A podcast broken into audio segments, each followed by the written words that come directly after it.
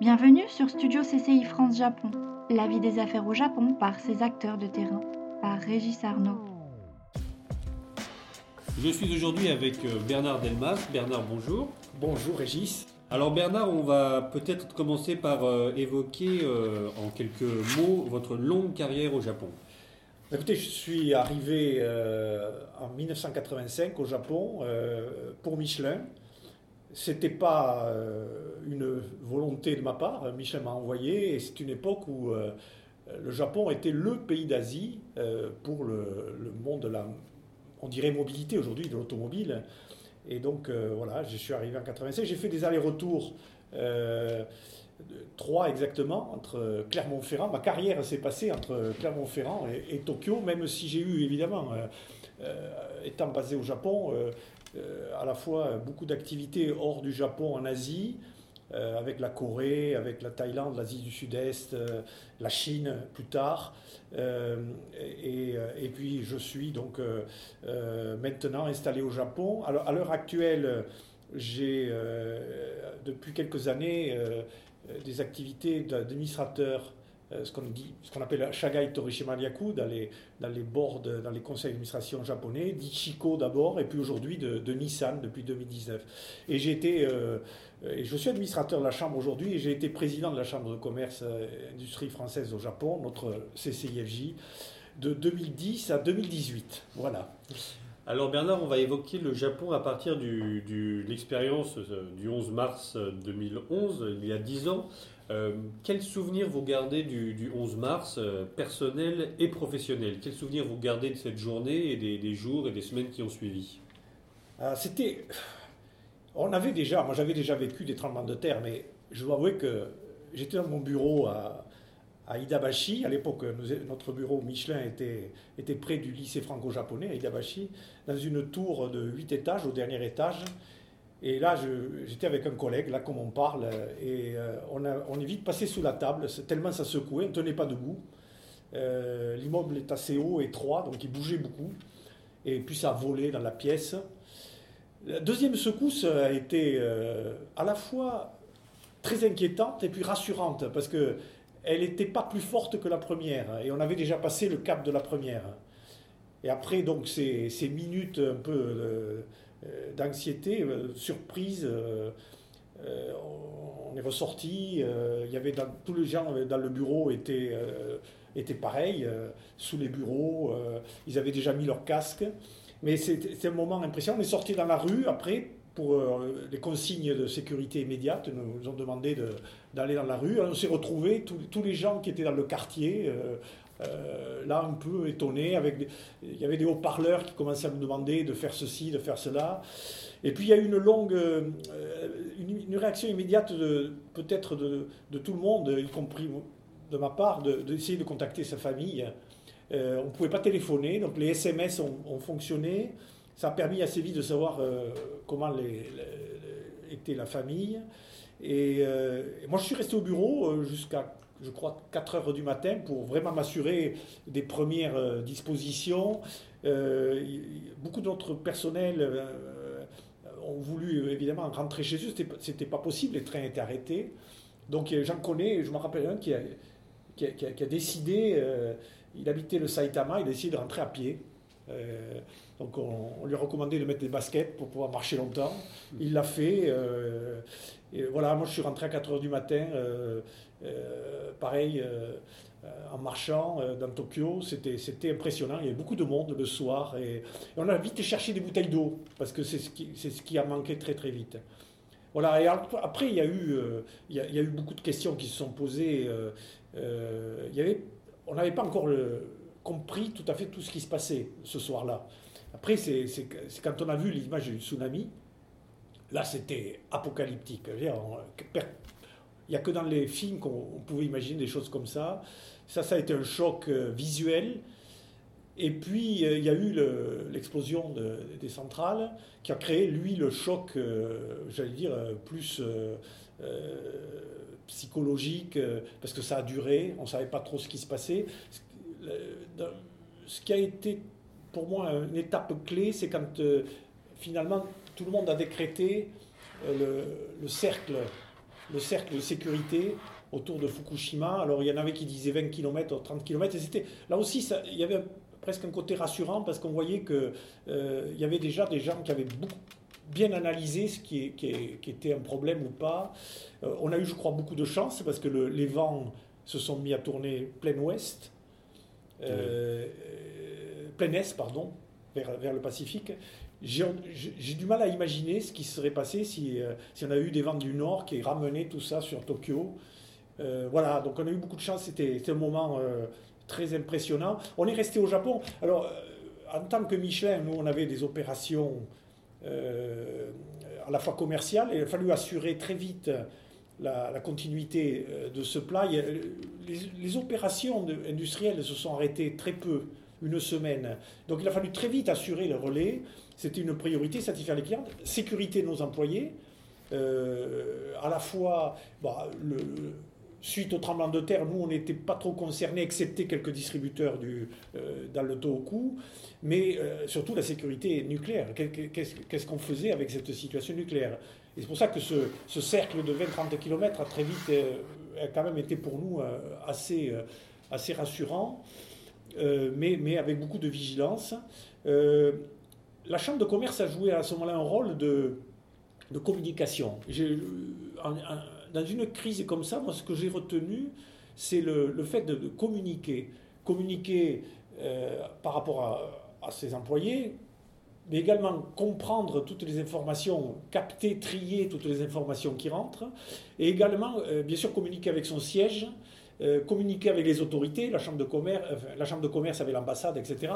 on, a, on, a, joué un peu un rôle de, de, communicants pour essayer de, aussi, par exemple, de faire valoir les expériences des, autres entreprises et de les partager. Et ça, ça avait un côté rassurant pour tout le monde. Ce qui fait que, moi, je, j'ai mémoire quand on a fait trois enquêtes successives, et en fait, la plupart des entreprises sont reparties au bout de deux, trois semaines.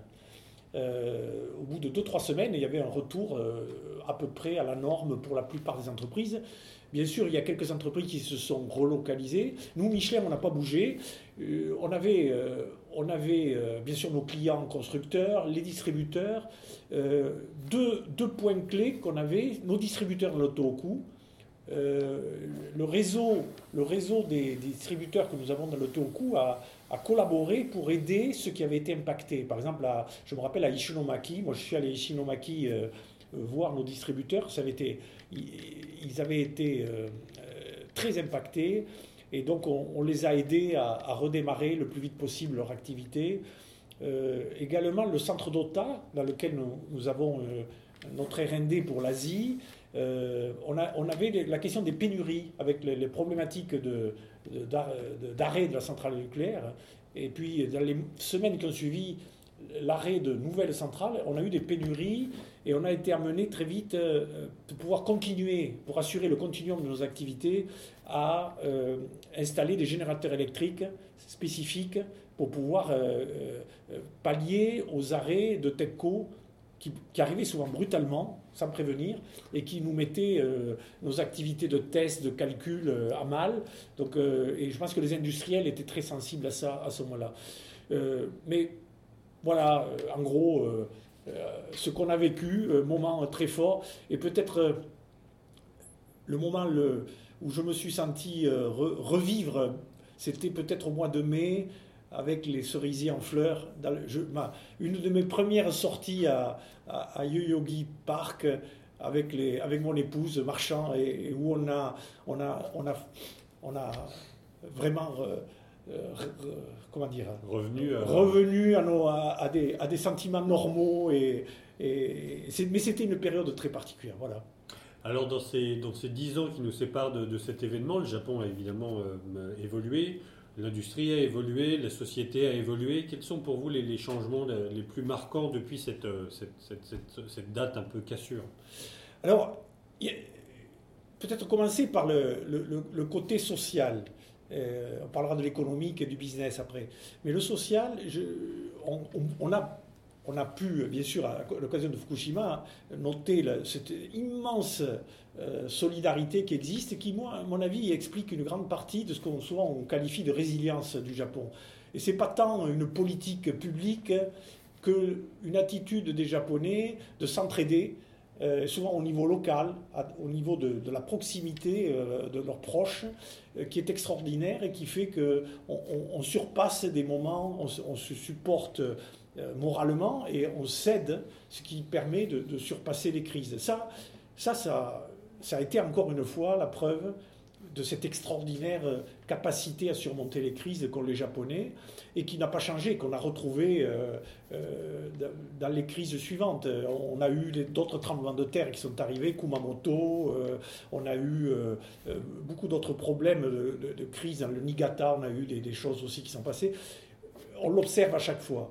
Donc là, il n'y a pas de, changement. Par contre, la crise nucléaire du Tohoku, de, Fukushima, elle, elle, a créé une situation euh, euh, vraiment de, rupture euh, pour le Tohoku.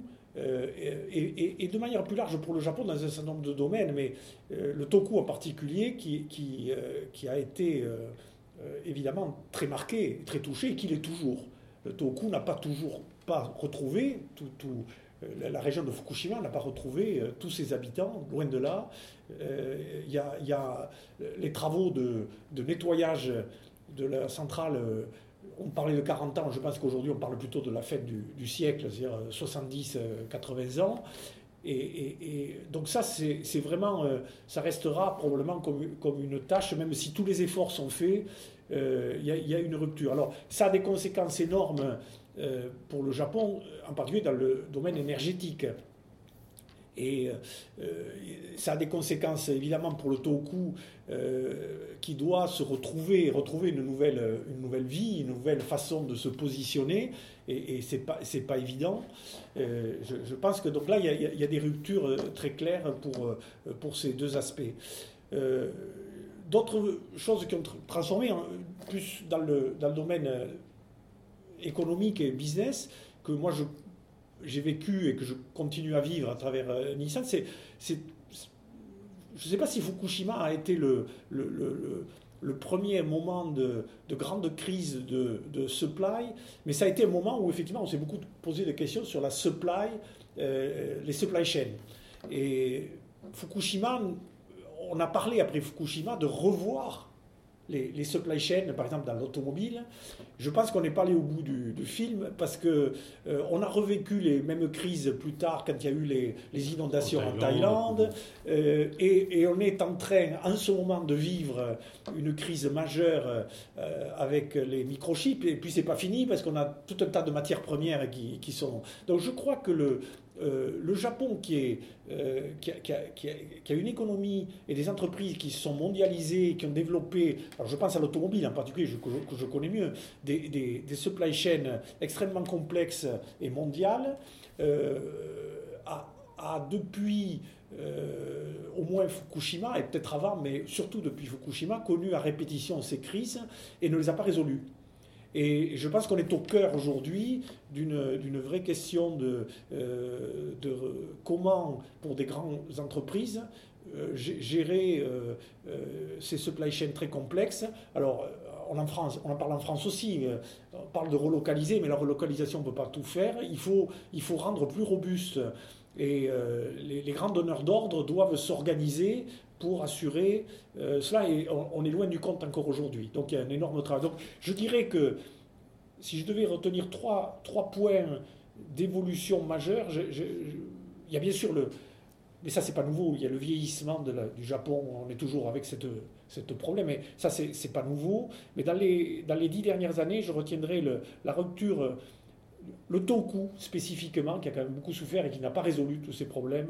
La question énergétique, qui est au cœur et là, euh, avec euh, la nouvelle orientation donnée par, euh, par, le, par le, Premier ministre Suga, il y, a, un vrai chantier sur l'énergie. Et puis, pour les grandes entreprises en particulier, et pas que les grandes entreprises, mais la, question de la supply chain, comment assurer la continuité des, des supply chains. Voilà, c'est, je pense, les points les plus significatifs que je vois. Bernard Delmas, merci beaucoup. Merci Régis. C'était Studio CCI France Japon. À bientôt pour un nouvel épisode.